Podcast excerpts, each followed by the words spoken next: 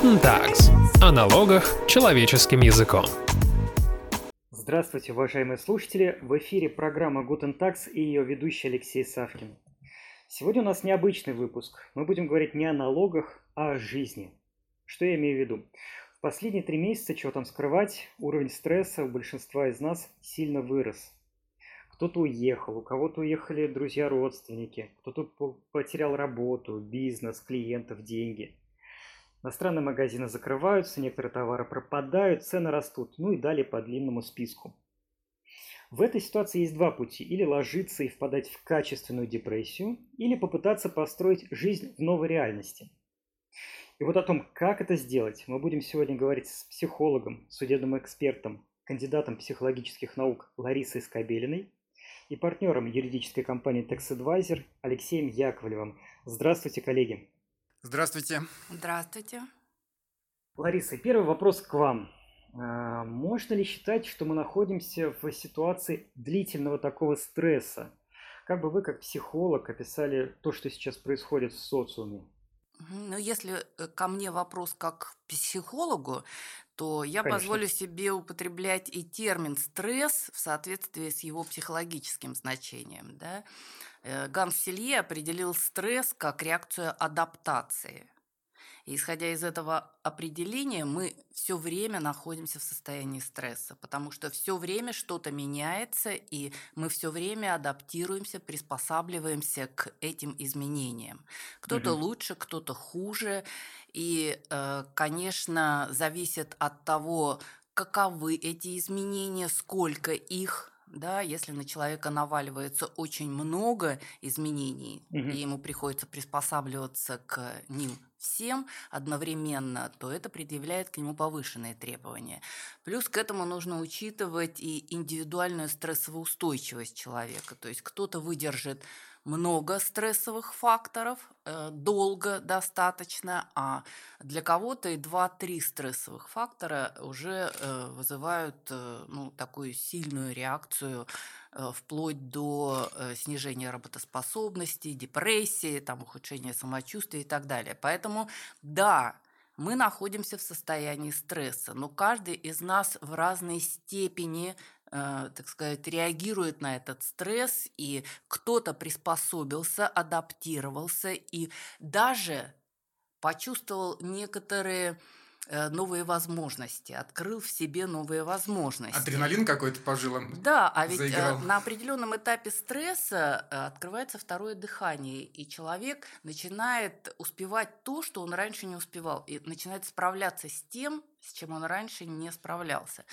А кто-то уже исчерпал запас своих ресурсов и находится на грани истощения. Хочется термин мобилизация употребить, но не в плане там, э, да, в котором, не знаю, зв- звучали какие-то, да, у нас такие намеки в новостях, а именно в плане мобилизации каких-то сил, да, физических, психологических, да, такой да. тонус, в тонус, как Да, бы, да, да. человек может. Алексей, вот как раз хотел вас спросить. Вы часто работаете с людьми.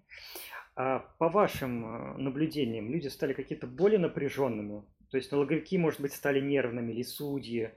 А Вот текущая ситуация, она как-то повлияла на тональность общения, на его формы? Ну, у меня за последние, скажем так, три месяца было не так много общения с представителями налоговых органов, и в суде я был, по-моему, всего лишь разочек. Но я хочу сказать, что вот общение в налоговой было довольно конструктивным, хотя, в принципе, я немножко так готовил себя, что, наверное, возможно, что-то новое будет. Не знал, может быть, до конца, что это будет новое. Да, может быть, еще там какой-то специфики доверителя, может быть, еще как-то. Но на удивление, в общем, все было весьма конструктивно. Ну и мы, в принципе, шли. э, И, и мой настрой всегда в общении это не агрессия там с порога, да, а поиск, поиск решения. Вот у меня всегда такая позиция. Да, да, есть позиция налоговой, да, есть позиция и, понятно, их стремление доначислить, но есть у нас, как правило, какая-то аргументация. Мы так просто не отдадим свои позиции, но мы ищем всегда вот То есть, по вашим наблюдениям, ничего особо не изменилось да, за последние три месяца? Н- Нет, и, ну, скажем так, я даже так вот для себя заметил интересный момент, что вот на, на этой неделе было общение, а меня даже попросили какую-то личную дать оценку, например, да, а, а как долго это все продлится? Вот, хотя не очень хотел откровенничать, честно скажу, да. Либо я заметил, что иногда налоговики клиентов, э, доверители очень так внимательно спрашивают, а как у вас дела? Скажите, пожалуйста. И мне иногда кажется, что... А раньше так- нет? Раньше так не спрашивали? Ну, я не замечал. Или, может быть, я, опять же, на фоне вот этой ситуации чуть, чуть более восприимчив стал к таким вопросам. Я это тоже допускаю, да, потому что фокус, ну, очевидно, ну, тоже, наверное, не остался на том же месте, что три месяца назад. Но, казалось бы, вам, вам все равно, вы пришли, у вас есть свои цели. Ну, какая разница, да? Вы отобрали, опять же, если это выездная проверка, мы все знаем, что это просто так не попадают, да, вот на, на выездную налоговую проверку. Поэтому, и вдруг вот, да, а как у вас, а что будет, а как у вас Что- Что-то будет? человеческое, да? Ну, такое впечатление, что да, я бы так, так это да, назвал. А, Я бы хотела сказать, что в судах, вот, например, я не заметила каких-то перемен. То есть судьи ведут себя абсолютно так же, как раньше. Я придирчиво присматривалась и не заметила ничего нового. А вот когда общаешься с родителями, я провожу экспертизы родителей и детей, и а, многие из них скатываются на тему того, что происходит в беседе. И э, я бы сказала, что появилась вот та тема, которая объединяет людей по разные стороны э, стола, скажем так. И появилась как бы платформа, которая позволяет сказать, мы с вами переживаем вот общие события. Мгм. Мгм, мгм. Очень, класс- интересно. Очень классное наблюдение, если Но- честно, но- да. но- да, да, да. Но вот, э, Лариса, вы же сказали в самом начале программы, что бывает так, что на нас наваливается слишком много. И вот в связи с этим большой вопрос к вам, но интересует, конечно, конкретный ответ, практически, как всегда.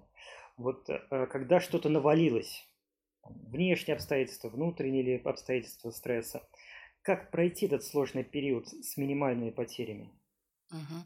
Ну, э, существует такой термин копинг-стратегии. Это способы выхода из стресса.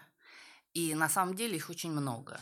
Ну, традиционно известны такие, как «бей», «беги», «замри». Как да, у животного, по сути, да. Да, Досталось нам, бей. видимо, из Да. тех далеких времен. Это агрессия, это может быть как физическая, кстати, агрессия, так и вербальная агрессия. Всевозможные мы наблюдаем это в социальных сетях. Беги тоже как физически люди убегают от ситуации, так и убегают ментально. И есть люди, которые как бы замерли и до сих пор находятся в ступоре. И это люди, которым э, требуется больше времени для того, чтобы адаптироваться, для того, чтобы оценить э, информацию и так далее, принять какое-то решение для себя. Поэтому здесь, безусловно, нет общего совета. А все-таки нужно э, применительно к каждой конкретной личности давать рекомендации. А, Я могу сказать, что очень многие из тех, с кем я общаюсь, испытывают высокий уровень тревоги из-за того, что они не могут сегодня что-то планировать и потеряли ощущение контроля за происходящим. Ощущение контроля – это очень важная составляющая удовлетворенности жизни, вот ощущение ста- э, стабильности, ощущение счастья. И а, вот в настоящее время многие э, из нас чувствуют не творцами себя, а частью системы, которая движется вот независимо от нас. И это, конечно, повышает вот этот уровень тревоги. Так и что делать? Я предлагаю сфокусироваться на том, что мы реально можем контролировать.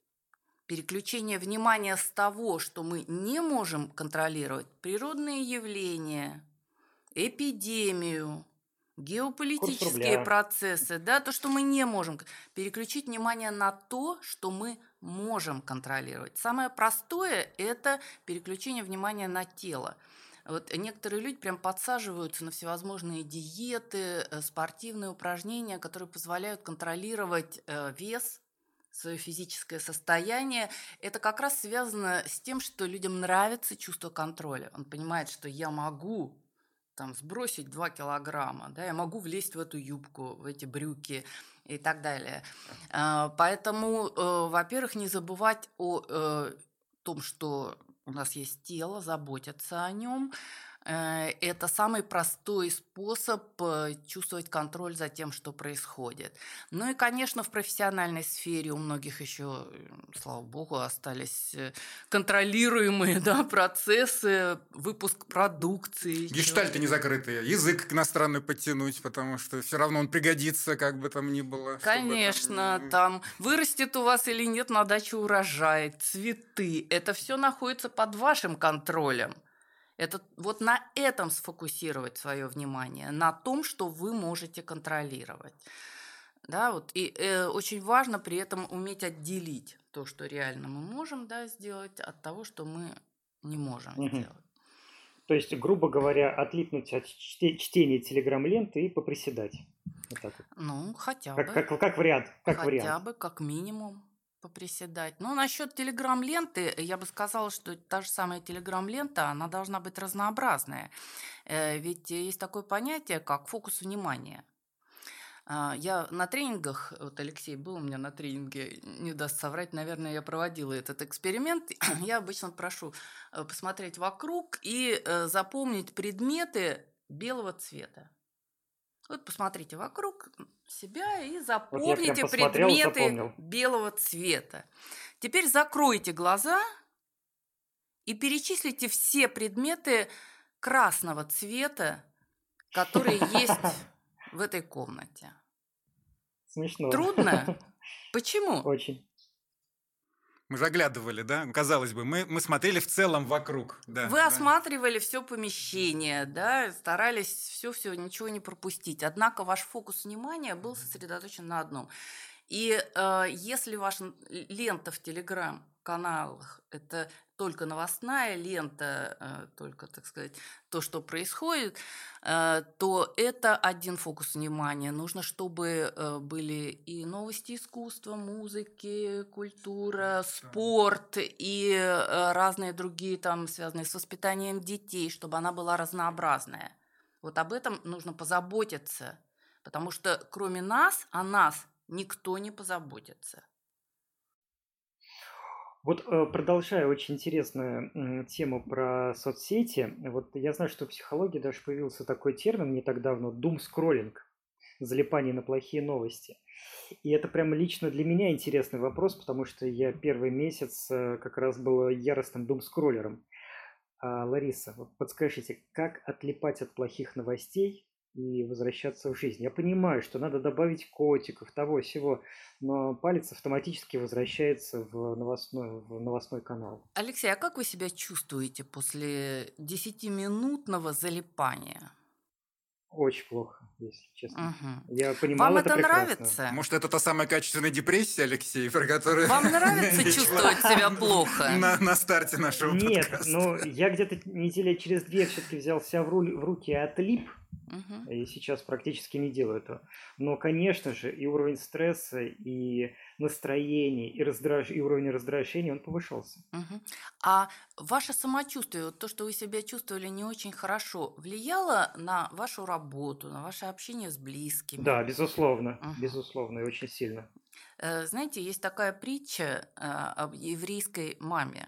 Я ее очень люблю, тоже рассказываю. Э, жила-была еврейская семья – мама, множество детишек, папа, который там писатель, то у него есть вдохновение, то нет, то он зарабатывает денег, то нет. А, а маме, значит, надо вот э, всех накормить, всех обуть, обо всех позаботиться и так далее. Забот у нее было полно, она раздавала тумаки, э, естественно, иначе по-другому не справлялась. И вот однажды она пришла к Равину и сказала, помогите. Не знаю, что делать вообще, как справиться с этой ситуацией. Он ей дал какой-то совет. И с тех пор мама один раз в неделю запиралась в своей комнате на полчаса и никого не пускала, что бы ни случилось. Обкакался ребенок, ну, что поделаешь, да, хочет За полчаса есть. ничего, ничего, да, страшного, страшного не произойдет. Да? Да.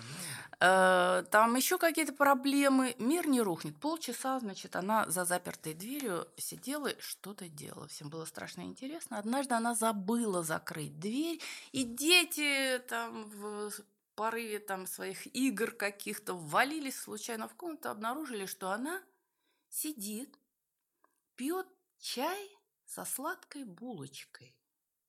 Они говорят, мама, мама, что ты делаешь? Мы, у нас вот этого, это нет. Мир вот рушится, ссадина, а ты да. А, а ты пьешь чай со сладкой булочкой. Одна у нас, значит, не хватает тут вот сушка на двоих. Она говорит, ша, дети, я делаю вам счастливую маму. Браво, хочется сказать, да. Поэтому, ну, Алексей, подумайте, вы делаете для других себя счастливым? Ну, Отли- конечно, Отличная скроллинг ни- рекомендация. никого не делает Хочется, да. счастливым. Абсолютно. Да-да-да, Алексей. Абсолютно, да. То есть на самом деле мысли – это то, что под нашим контролем. То, что мы читаем, то, что мы воспринимаем, это мы можем контролировать. Другое дело, что иногда нам на- нравится страдать. Вообще в русской культуре это и существует культ Да, страдания. Да. Вспомним Достоевского, Тургенева, Толстого. Да, да. страдающий человек – это вообще человек Ну, Русская драма, драмтеатр.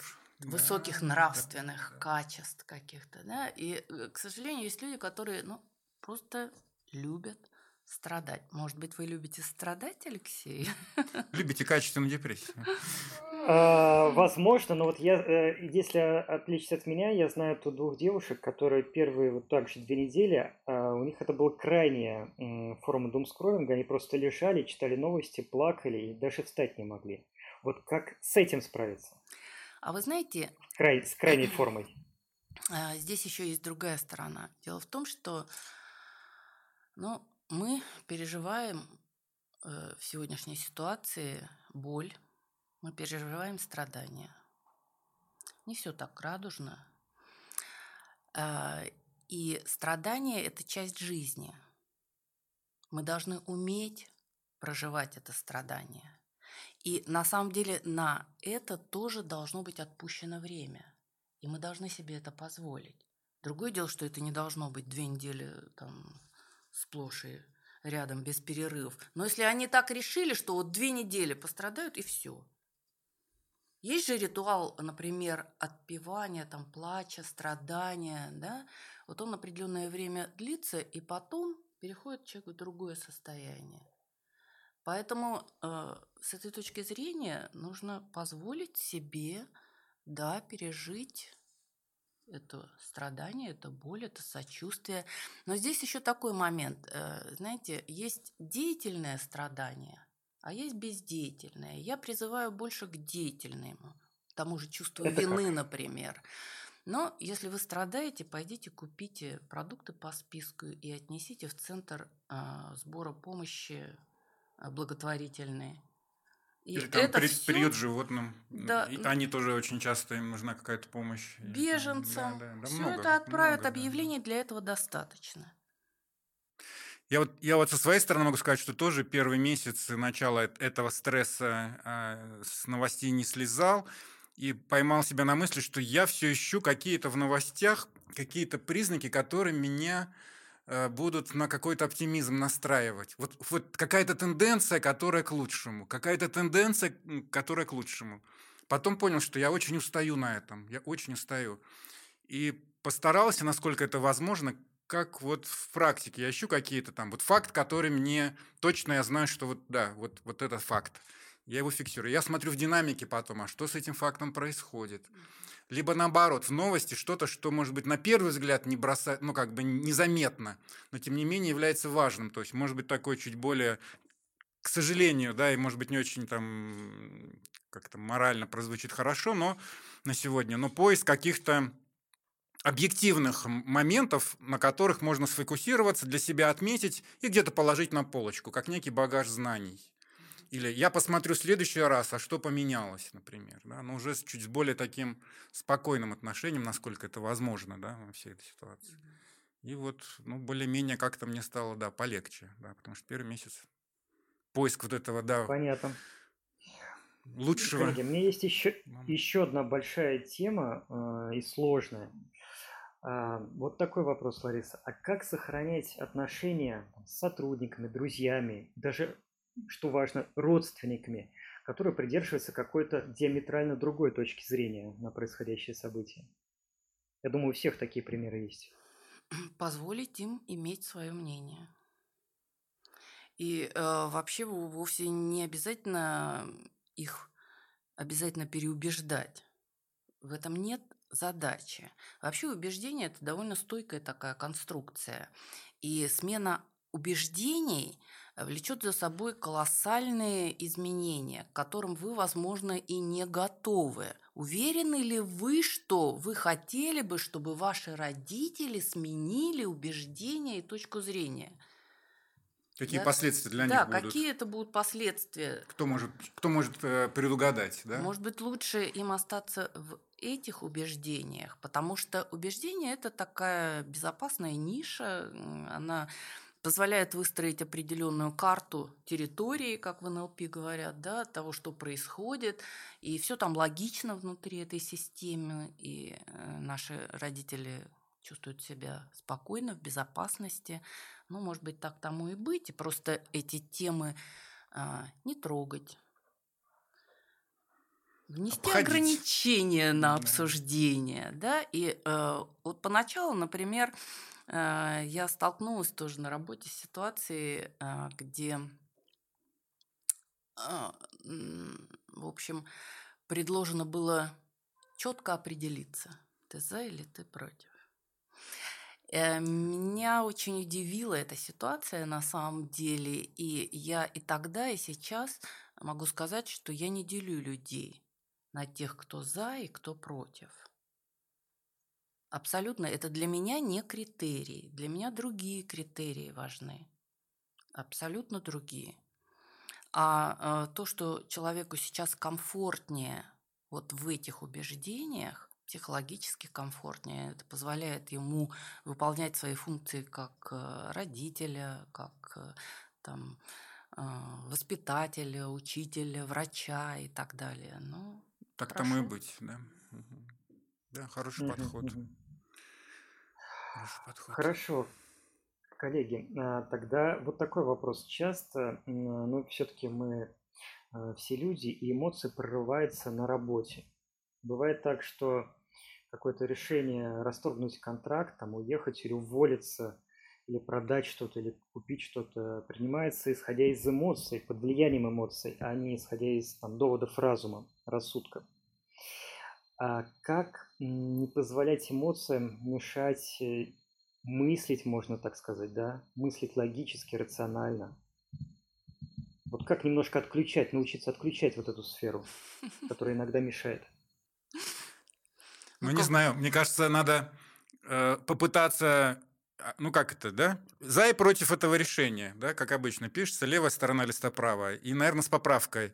Насколько это возможно. А там три месяца, четыре месяца назад на меня бы эти факторы влияли, да, и вот я бы принял такое решение, там, или похожее решение, без, без этой ситуации. И, угу. и может... Лариса, а вас? А, ну, я думаю, что, во-первых, эм, эмоции – это хорошо. И нужно позволять себе а, испытывать эмоции. Но эмоции должны быть разные. Опять же, припоминается мне одна притча о том, как э, разговаривают э, индийский дедушка и его внук.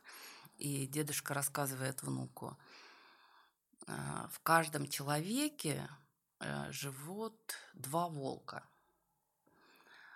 Один волк питается злостью, раздражением, агрессией, чувством вины, тревогой.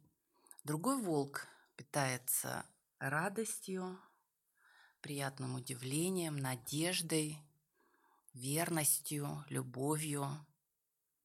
Внук спрашивает, а кто же побеждает, дедушка? А дед отвечает, а тот, кого ты больше кормишь. Какого из волков ты больше кормишь? Поэтому, во-первых, эмоции должны быть разными. Да, и кормить нужно разных волков. Не говорю, что совсем уж не быть агрессивным. Иногда агрессия полезна и нужна. Но э, хотелось бы, чтобы побеждал другой волк. Поэтому проживать эмоции разные всякие нужно, А вот принимать решение лучше не сейчас, данную конкретную минуту, а я подумаю об этом завтра утром. Да, на трезвую голову. Если я смогу переспать с этим решением, утром проснувшись, согласиться с тем, что оно правильное, ну, тогда... Как в «Унесенных ветрах», Скарлетт. Я подумаю об этом Да, утром. Скарлетт О'Хара. Да, да, да, примерно так. Понятно. Алексей, а у вас какие-то есть э, свои способы? Ну, я соглашусь. Вот для меня действительно переспать, что называется, даже с документом, который мы готовим, там, с позицией с какой-то, особенно даже, даже если сжатые сроки, даже если сжатые сроки, особенно это бывает важно, все-таки еще дать себе паузу, перезагрузиться, отвлечься на какое-то время и посмотреть с утра. Я вот люблю, особенно еще люблю утренние часы, для меня это самое продуктивное время. Вот. мы все, мне кажется, утром немножко другими все-таки просыпаемся, чем те, те, что мы вчерашние. Вот. И это совершенно новый взгляд. Поэтому вот эта ночь одна даже, она вот реально здорово помогает. Я, не знаю, могу всем прям рекомендовать. Принимать решение с утра. С утра, да. Готовить его вечером, готовить его вечером, собирать информацию, может быть, даже уже предварительно принять какое-то решение, может быть, написать даже на листке. Наверное, я хочу, не знаю, пойти работать там в другую компанию, я хочу там уехать в другой город, в другую страну. И утром еще раз посмотреть на это и, ну, не знаю, тогда или утвердиться, либо Ну, про другую страну я бы даже не одну ночь дала себе все-таки подумать. а Не, чуть ну обычно больше. готовятся, такие решения готовятся все-таки чуть больше, но когда оно уже практически принято, и еще отложите его тогда на утро. Вот я бы так тогда сказал, да. Да, сейчас же много и многие уехали под влиянием эмоций буквально за один час. Собрали один чемодан и улетели там в Грузию, Турцию. Да, и начинают потом там, в общем, встречаться с разными сложностями. Мы, возможно, вот, может быть, анонс сделаем, посвятим какой-нибудь из наших подкастов, ну, таким налоговым уже аспектом или там каким-то правовым, с которым люди сталкиваются, не подумав о них и спешно собрав чемоданы и уехав. Но сегодня наш подкаст немножко про другое, да, поэтому не будем долго останавливаться. Коллеги, еще один важный вопрос. А вот как вести себя с детьми? Надо ли им вообще объяснять, что происходит? Если надо, то как? Какими словами? Ну, я думаю, что это зависит от возраста ребенка в первую очередь. То есть, если это подросток, то, конечно, с ним нужно разговаривать и максимально честно, честно, искренне, доверительно, да, разговаривать как с равным, не навязывая свою точку зрения, но делясь своим опытом жизненным, потому что э, для нас, родителей, это не первый кризис, который мы проживаем, и мы справлялись с теми кризисами, и этот опыт интересен и полезен нашим детям. Иногда, когда я рассказываю, как мы стояли в очереди, там, с талонами, да, это такое Ой, да, откровение для Пустые полки в 90-е. Да, Талонная система. Да, и, и просто не было повода на самом деле рассказать об этом. А тут вдруг он возник. И э, я обнаружила, что дети слушают ну просто с открытым ртом вот эти откровения. А если же речь идет о маленьких детях, то здесь ситуация другая, и их волнуют не геополитические какие-то вещи, а их интересует э, вот этот микромир, в котором они существуют, не изменится ли он. И здесь ребенку нужно дать понять, что вот в этом микромире, в семье все по-прежнему, что здесь стабильно, вот в этом нашем мире мы продолжаем тебя любить, мы заботимся о тебе, мы сделаем все, чтобы э, ты был в безопасности, чтобы все с тобой было хорошо. Это то, что нужно маленьким детям. И дети устроены так, что эм, если э, родители встревожены, если они эм, там агрессивные, они, дети начинают думать, что они виноваты, что они что-то сделали не так. И вот от этого чувства вины нужно детей избавлять. И опять же позаботиться о своем состоянии, потому что мы э, передаем его э, детям, мы заражаем своими эмоциями. То есть, если вы повышенно тревожны, ну, может быть, даже стоит и попринимать какие-то препараты успокаивающие без рецепта, типа новопосит. Да, бывает и так, э, если это начинает передаваться э, детям, ваше состояние. Понятно. Ну что ж, коллеги, может быть, давайте подводить итог. И, как всегда, практический вопрос. Я понимаю, что это очень упрощенная постановка вопроса, но все же. А, можете, пожалуйста, дать 3-5 четких советов, как сейчас сохранять психологическое здоровье? Ну, я, вот, начиная с того, что переключить на фокус контроля, обратиться к своему телу. Давайте мы их четко сформулируем сейчас. А, ну, во-первых, сосредоточиться на том, что вы можете контролировать, и отвлечься от того, что вы контролировать не можете. Это первое. Второе – это фокус внимания, да, фильтры контроля э, настроить свои, чтобы они были разные, э, чтобы вы получали Э, информацию во всем ее разнообразии и в плане эмоциональном, и в плане информативном э, и так далее. Да? И третье – это получать все-таки социальную поддержку. Э, пожалуй, мы об этом сегодня мало говорили. А в нынешней ситуации очень важно находиться в кругу людей, которые также относятся к ситуации, как вы да, э, чувствовать их поддержку, их плечо и э, обсуждать с ними известный факт, что экстраверты, например, значительно легче преодолевают кризисы, чем интроверты, как раз благодаря вот этой социальной поддержке, которую они получают все время. Поэтому будьте с близкими по духу людьми, не стесняйтесь, не бойтесь с ними проговаривать то, что вас тревожит, беспокоит, получать от них поддержку, помощь.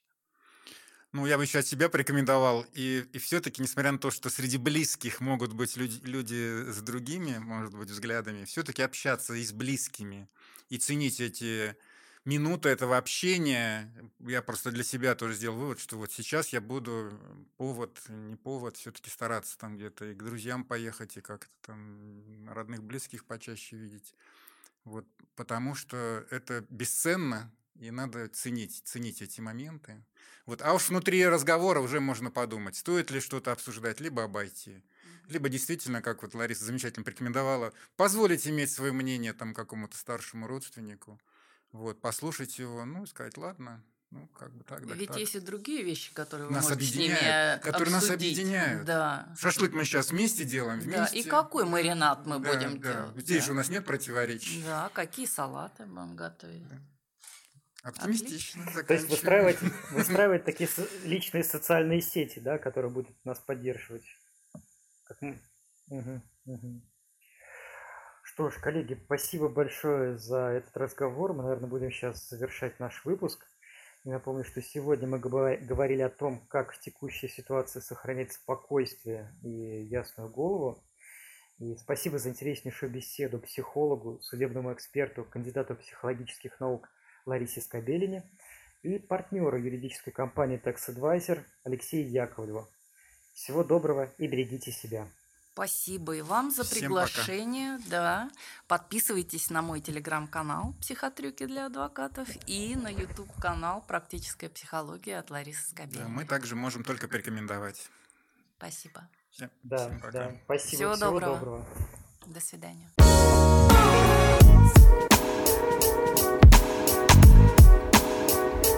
Guten Tags. О налогах человеческим языком.